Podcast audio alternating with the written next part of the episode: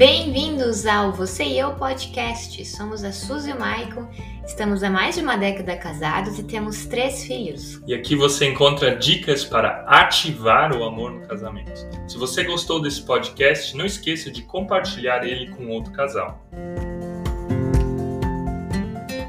Bom dia, gente. Bom dia. Seja você aqui bem-vindo a mais um devocional de casal. Bem-vindo aqui no Você e Eu. E nessa semana nós estamos falando daquilo que acontece nas melhores famílias, né? O que, que acontece nas melhores famílias?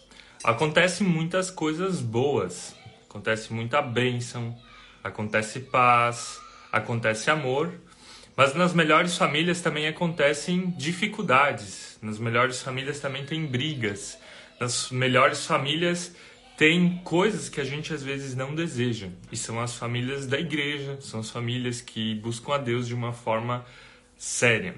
Então, bom dia a você, Larissa falando aí bom dia, bom dia a cada um que vai entrando, vai entrando, entrando. E o tema dessa manhã é as heranças do engano. A gente vai olhar a história de um casal, que é Jacó e Raquel. Vou fixar o tema aqui, você que já entrou ou você que vai entrando, quero te pedir que você deixe o seu like aqui eu vou pedir que você deixe seu like. Enquanto isso, eu vou sair rapidinho porque os meus filhos estão fazendo uma bagunça ali. Vou ter que fechar a porta, senão eu não consigo me concentrar, tá? Já volto aí. Enquanto isso, deixe teu like. Em uns minutinhos estou de volta.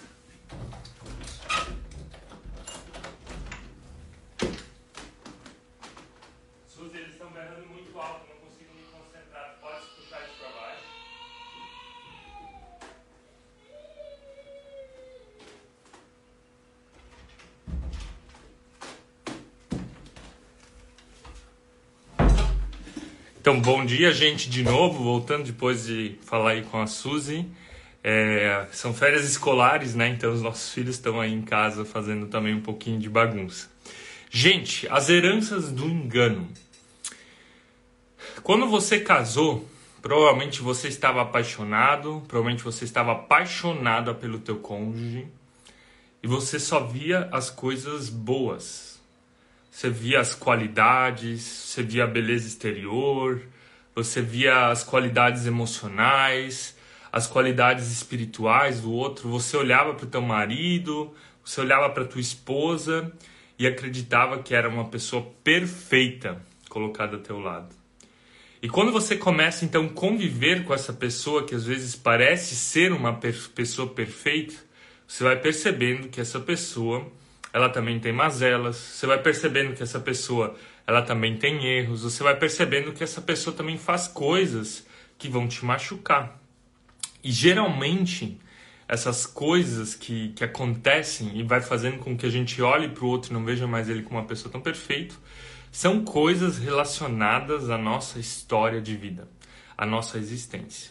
Por isso eu quero trazer nessa manhã uma história da Bíblia que ela está em alguns capítulos lá do Antigo Testamento, é claro que não vou ler, são muitos, mas é do capítulo 24 até o 33 do livro do Gênesis, são esses quase 10 capítulos que falam da história de Jacó e da história de Jacó e Raquel, basicamente. E o que, que acontece nessa história? Jacó, se você não conhece, ele é o terceiro dos patriarcas mais famosos. Existia Abraão, Isaac e Jacó, tanto é quando outras pessoas no Antigo Testamento e no Novo Testamento falam de Deus, falam do Deus de Abraão, Isaac e Jacó, como aquele Deus que, que, que é o Deus de exemplo, né? Então, Jacó aqui é o terceiro desses patriarcas. E eu quero mostrar que Jacó, ele tinha uma herança do engano. Jacó tinha uma história muito pesada que dificultou a vida e os relacionamentos dele. Se a gente olhar para a história do avô dele, Abraão, Abraão era um enganador. Abraão, apesar de ouvir a Deus, ele mentiu duas vezes quando foi perguntado nos povos estrangeiros se Sara era a esposa dele. Ele disse que não era, ele disse que era irmã dele. O mesmo foi Isaac. Isaac também mentiu. Ele também disse que a esposa dele era uma irmã e não que a esposa dele era esposa. E Jacó, então, o significado do nome Jacó significa enganador, aquele que segura no calcanhar. Veja só, o avô enganou, O pai enganou. E Jacó então ganha um nome. Jacó ganha um nome de enganador, aquele que engana. E Jacó não só ganha o nome, mas ele realmente sai enganando todo mundo. Primeiro ele engana o irmão dele, Isaú. Como é que ele engana o irmão dele? Comprando a bênção das lentilhas. Né? Ele faz um faz um, um ensopado de lentilhas para ele, o irmão mais velho então vende essa bênção para ele. Segunda coisa, Jacó ele mente, ele engana o pai dele quando ele se faz do irmão. Então ele põe alguns pelos, porque ele não era peludo, e o pai dele era velhinho, era cego. E Isaac então abençoa Jacó. Mas Jacó não só enganou a outras pessoas, como também foi enganado. Então, quando ele se apaixonou pela Raquel, pela esposa dele, ele foi lá até no pai dele, no Labão. E quando ele então ganhou a Raquel de esposa, na noite de núpcias ele estava tão bêbado, mas tão bêbado, que o pai não deu, não mandou a esposa, né, a Raquel, para a cabana da noite de núpcias, mas mandou a irmã mais velha, Lia, conforme a tradição. E quando ele acorda, ele não vê a mulher com qual ele casou do lado dele, mas a irmã. Então ele foi enganado pelo pai nessas circunstâncias. E daí o pai dela, né, o sogro, o Labão, ele engana ele mais uma segunda vez, né, umas dez vezes, porque ele vai trocando o salário do Jacó várias vezes para que ele possa então casar com a Raquel. Então, Jacó ele não só enganou, mas também foi enganado. E dentro da família de Jacó, ele também, ou a esposa de Jacó, né, Raquel, ela também enganou o pai. Então, no dia em que os dois vão sair da casa do pai, ou eles vão sair como família da casa do pai, ela leva um deus do pai junto, ou seja, mente, esconde algo dele. E Jacó também ainda engana o próprio sogro, porque ele faz uns chunchos ali sobre a contagem das ovelhas do qual ele cuidava. Ou seja, Jacó foi enganado várias vezes, ele enganou, e depois, mais tarde, ainda foi enganado pelos filhos dele. Ele tinha um filho que ele amava muito, José. E esse José, então, era motivo de inveja, de ciúme dos outros 12, 11 filhos. Então ele é jogado num poço, é vendido como escravo lá para o Egito. E os irmãos chegam então até o pai e dizem: Olha, o José foi comido por um, por um leão, foi comido por alguma fera selvagem. Então, essa é a história de Jacó. Jacó, enganador, Jacó enganou várias pessoas, ele foi enganado, é uma história de enganação, é a herança dele. E o que, que Deus faz com essa história? Quando Jacó então ele luta com Deus, com o anjo do Senhor, ele persiste, fica ali naquela luta, e quando ele vence essa luta, ele pede uma bênção de Deus. E Deus abençoa ele com um novo nome, transforma Jacó em Israel. Israel significa aquele que lutou com Deus e com os homens e venceu. Vitorioso. Ou seja, o nome de Jacó, que significa enganador, se transformou em vitorioso, aquele que venceu. E Deus quer fazer isso com a gente. Talvez você também venha de uma história, de uma herança, o que, que você viveu na tua família? O que, que os teus avós fizeram? O que, que os teus pais fizeram? O que, que aconteceu no teu núcleo familiar? Ou agora pensando na vida do teu cônjuge, talvez o teu cônjuge viveu várias coisas, circunstâncias de engano, de mentira, e isso veio sobre você como influência, sobre o teu casamento como influência. Isso tem determinado o teu casamento até agora. E às vezes não são só questões espirituais emocionais, até questões físicas, até doenças. A própria ciência, a própria medicina, ela fala que problemas, por exemplo, com colesterol, problemas com uh, doenças relacionadas ao corpo, elas não estão relacionadas primeiramente à genética, mas elas estão relacionadas a hábitos alimentares que nós repetimos dos nossos pais, que também tinham essa doença, que repetiram dos pais deles. Ou seja, a carga de doenças físicas tem a ver também com isso. A gente vai repetindo modelos, a gente vai repetindo o que eles comiam e por isso nós temos, sei lá, colesterol alto, pressão alta, pressão baixa, não sei. Pelos alimentos, pela forma de viver. Você percebe como o passado como o passado, como a família, como a nossa história, ela tem uma influência sobre nós. E sabe como é que é isso? Sabe como é que isso funciona? É como se na tua história ou na história de vida do teu cônjuge tivesse tido uma marra lá no passado. E toda vez que você tenta se desvencilhar disso, isso te aperta, te machuca e te dói. Jacó, na nossa história, ele conseguiu então se libertar disso. Ele se libertou quando ele então veio na presença de Deus, lutou com Deus e falou: Não quero mais que esse passado determine a minha vida. Eu quero ser um abençoado, um vitorioso. E por isso Jacó se transforma em Israel. E sabe como é que isso é na nossa vida? Deixa eu contar uma história, é uma história muito forte. Lá na Ásia, existem muitos elefantes, aqui no Brasil só no zoológico. E muitas pessoas têm elefantes domésticos, ou seja, eles são quase que como um cachorro na casa deles. Um elefante é um animal muito forte, capaz de derrubar algumas árvores, capaz de amassar um carro, de fazer várias coisas que, que precisam de força.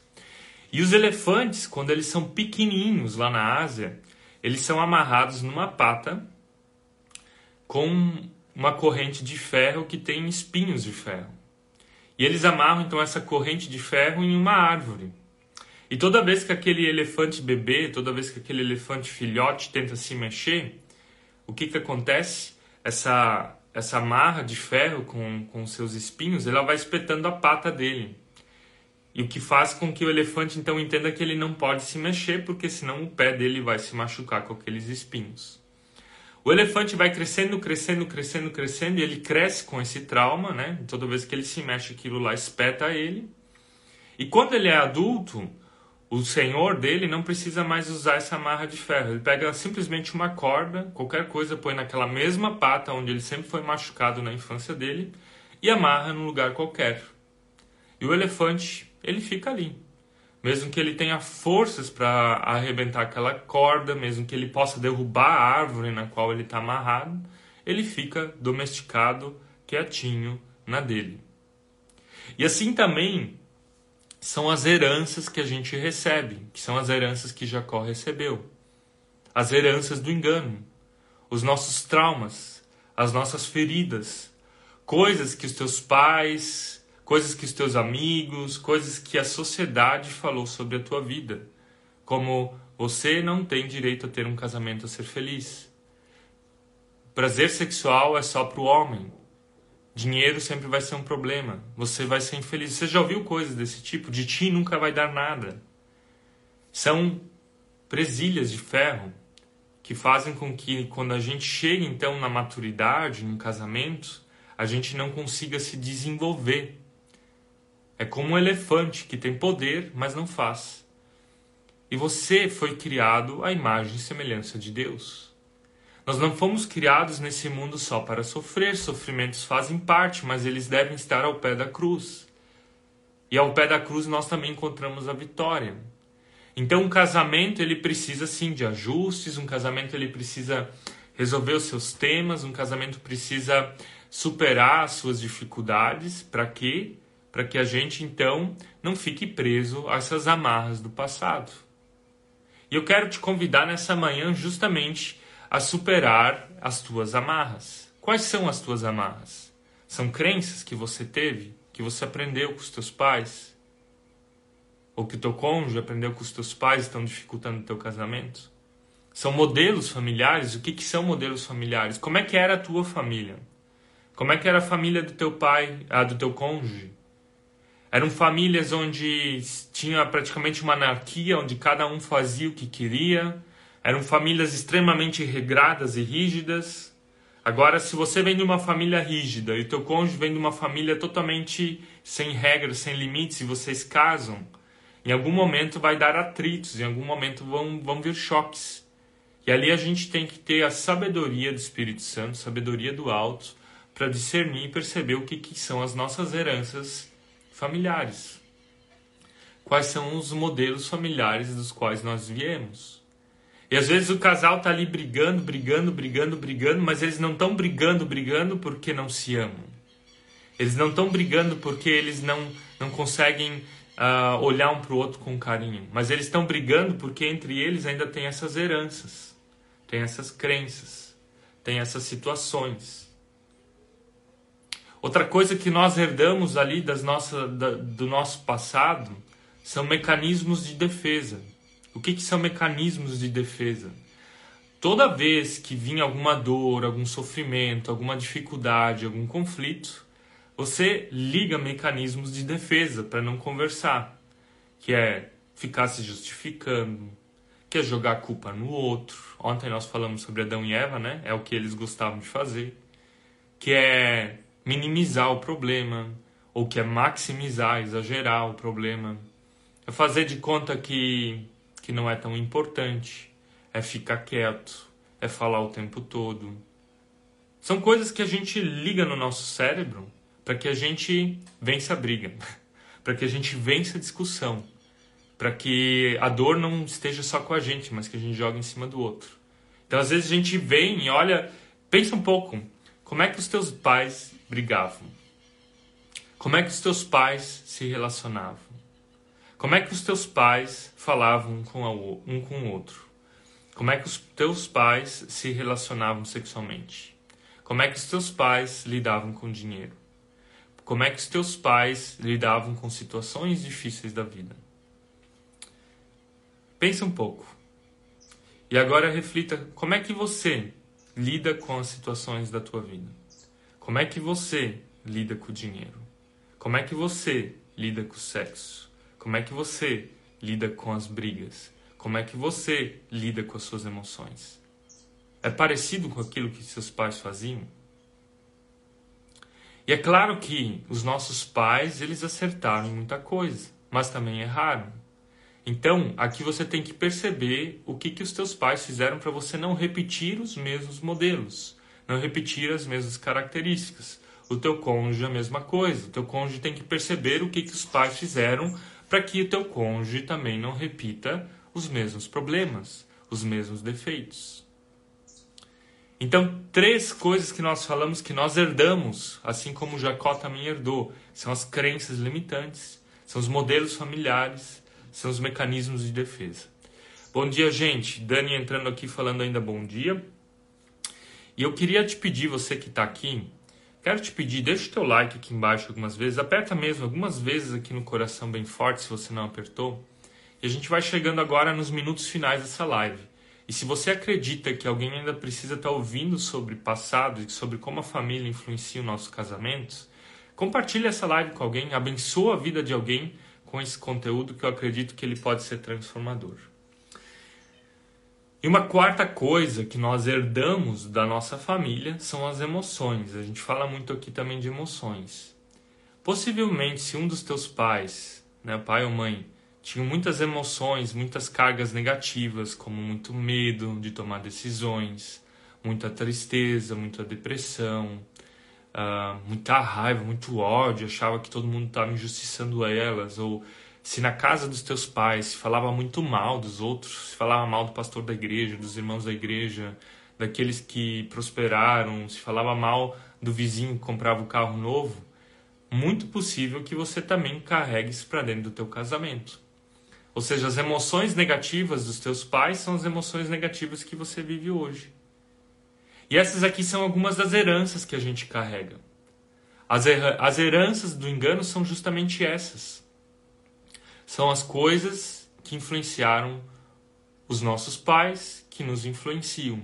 E que eles inconscientemente, eles não quiseram colocar algo de ruim dentro de ti.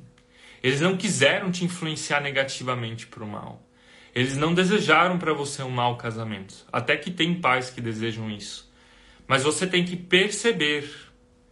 Quando a gente fala de detectar as emoções, primeiro a gente tem que perceber dentro de nós. Mas segunda coisa, a gente tem que perceber o que, que a gente herdou. O que, que você herdou, positivo e negativamente.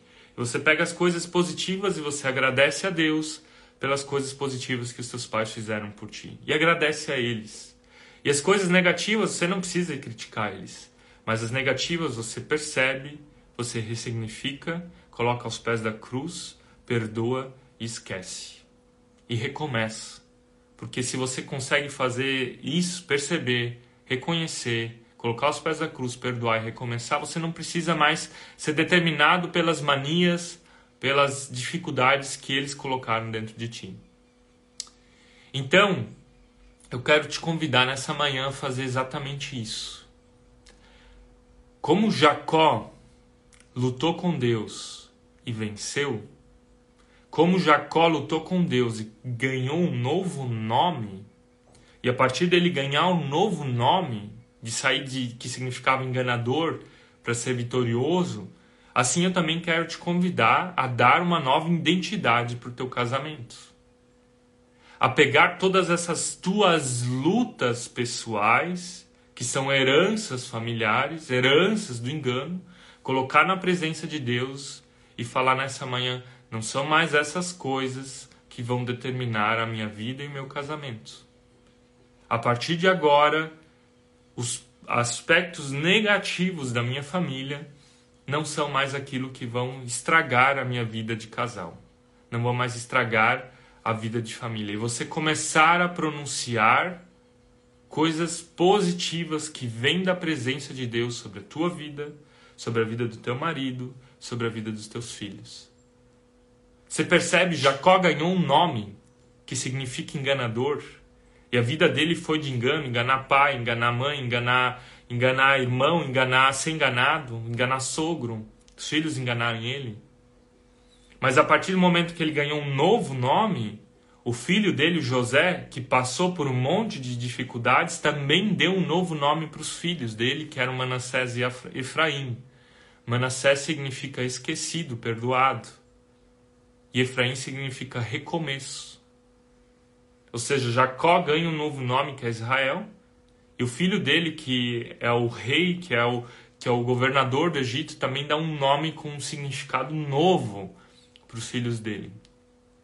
Então quero te convidar nessa manhã a ressignificar, a dar novos nomes, a não deixar mais com que o negativo que determinou teu casamento até agora continue determinando.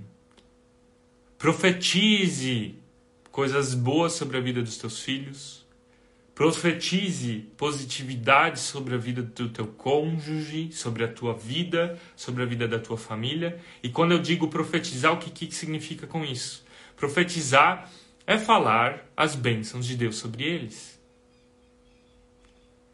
Esses dias eu cheguei para os meus filhos. O Matias é o filho mais velho, ele é o filho mais uh, digamos assim, capacitado para montar coisas, ele é capacitado para construir, ele tem ali os legos, ele ama construir coisas, todo dia ele constrói algo diferente. E eu falei para ele: Deus vai fazer de ti aí um grande consultor, você vai construir coisas grandes. O Samuel é nosso filho do meio, ele é mais tímido, mais retraído, mas ele é ele gosta do contato físico, ele gosta de esporte, ele gosta de explosão eu falei, você vai ser um esportista de nome. E o Timóteo é pequenininho, é bebê, ainda um pouquinho difícil de reconhecer, mas como todo filho do caçula, ele gosta de ser o centro das atenções. E eu falei, você vai fazer muitas pessoas se divertirem na tua presença. Você já pronunciou esse tipo de profecia sobre a vida dos teus filhos? Também sobre a vida do teu marido? Sobre a vida da tua esposa? Se você for lá no nosso perfil, na sexta-feira nós fizemos uma postagem que estava escrito assim: todas as palavras que uma esposa deveria ouvir hoje, e no domingo todas as palavras que o marido deveria ouvir hoje. Você já chegou para o teu marido e falou: Eu tenho orgulho de você? Você chegou para o teu marido e falou: Você é um ótimo marido. Obrigado por tudo que você fez por mim, que você faz nessa casa. Já profetizou, já afirmou a identidade dele como homem, como marido. E você que, que é marido, você já fez isso sobre a vida da tua esposa? Você chegou para ela e falou: Eu tenho orgulho de você. Você é uma ótima esposa, você é uma ótima mãe. Obrigado pelo que você tem feito aqui nessa casa. Obrigado por cuidar dos nossos filhos. Eu te amo. Eu quero cuidar de ti. Seja qual palavra for, você sabe o que tua esposa precisa ouvir de ti. E você, esposa, sabe o que teu marido precisa ouvir de ti. Comece a profetizar vitória. Comece a profetizar, a falar aspectos positivos sobre a vida de quem Deus colocou ao teu lado. E assim Deus vai reconstruindo a nossa história familiar. E se aqui a gente está falando dos personagens bíblicos que erraram, como Jacó, eles não só erraram, a partir da, da história familiar eles erraram muito, mas eles também acertaram. E aqui é um aspecto positivo da história deles.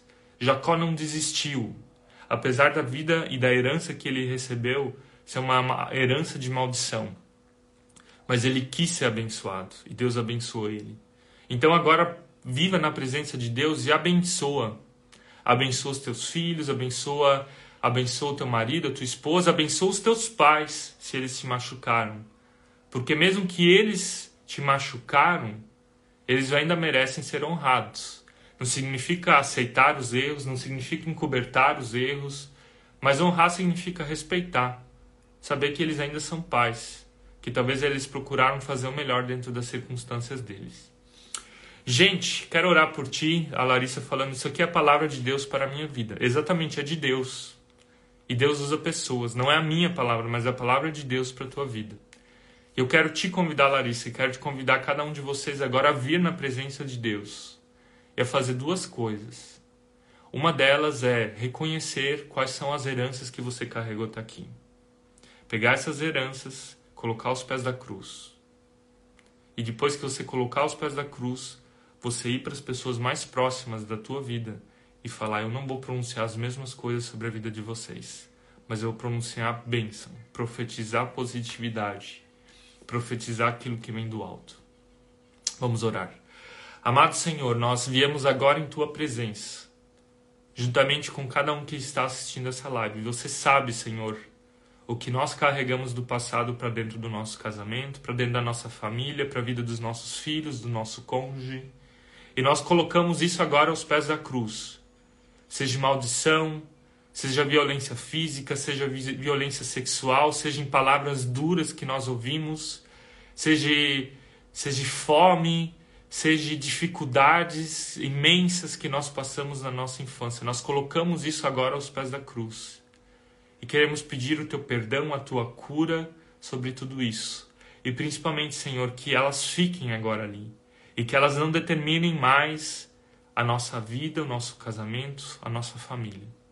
E quero te pedir, Senhor, que tu coloque dentro do nosso coração um coração cheio de ti, um coração cheio do Espírito Santo, para que sobre a vida das pessoas mais próximas de nós consigamos falar coisas que vêm do alto, coisas que vêm de ti. Venha sobre nós, Senhor. Nos abençoe. Abençoe cada um, cada uma de nós para que a nossa família seja um local de bênção. Que a nossa herança seja a tua herança, Senhor, que é sermos filhos e filhas de Deus, cordeiros da eternidade, imagem e semelhança do Criador. E não que a herança do pecado determine mais o nosso presente e futuro. Nos abençoe, ó Senhor, hoje, nesse dia, nessa semana. Amém. Amém, gente. Se essa palavra foi importante para ti, se alguma coisa te marcou, Vai lá, tira um print, recompartilha ela com alguém, posta lá nos teus stories, ou simplesmente vai lá no perfil do nosso Instagram, curte as nossas postagens, recompartilha as nossas postagens. Assim você também abençoa nós. Né? Se você foi abençoado, se isso foi bom para você, assim você também nos abençoa. E ajuda também com que você e eu, ele possa estar tá chegando a mais lares, a mais casas, a mais famílias, a mais casamentos. Amanhã de manhã, então, a gente vai falar sobre uma terceira família, sobre um terceiro casal, que era Davi e Batseba. Na verdade, eles nem eram um casal, mas a gente vai falar um pouco sobre área sexual, sobre as tentações que eles passaram. Tá bom? Que Deus te abençoe hoje. Convide mais a aguinha amanhã de manhã às 8 horas e nos vemos lá. Até mais. Tchau, tchau.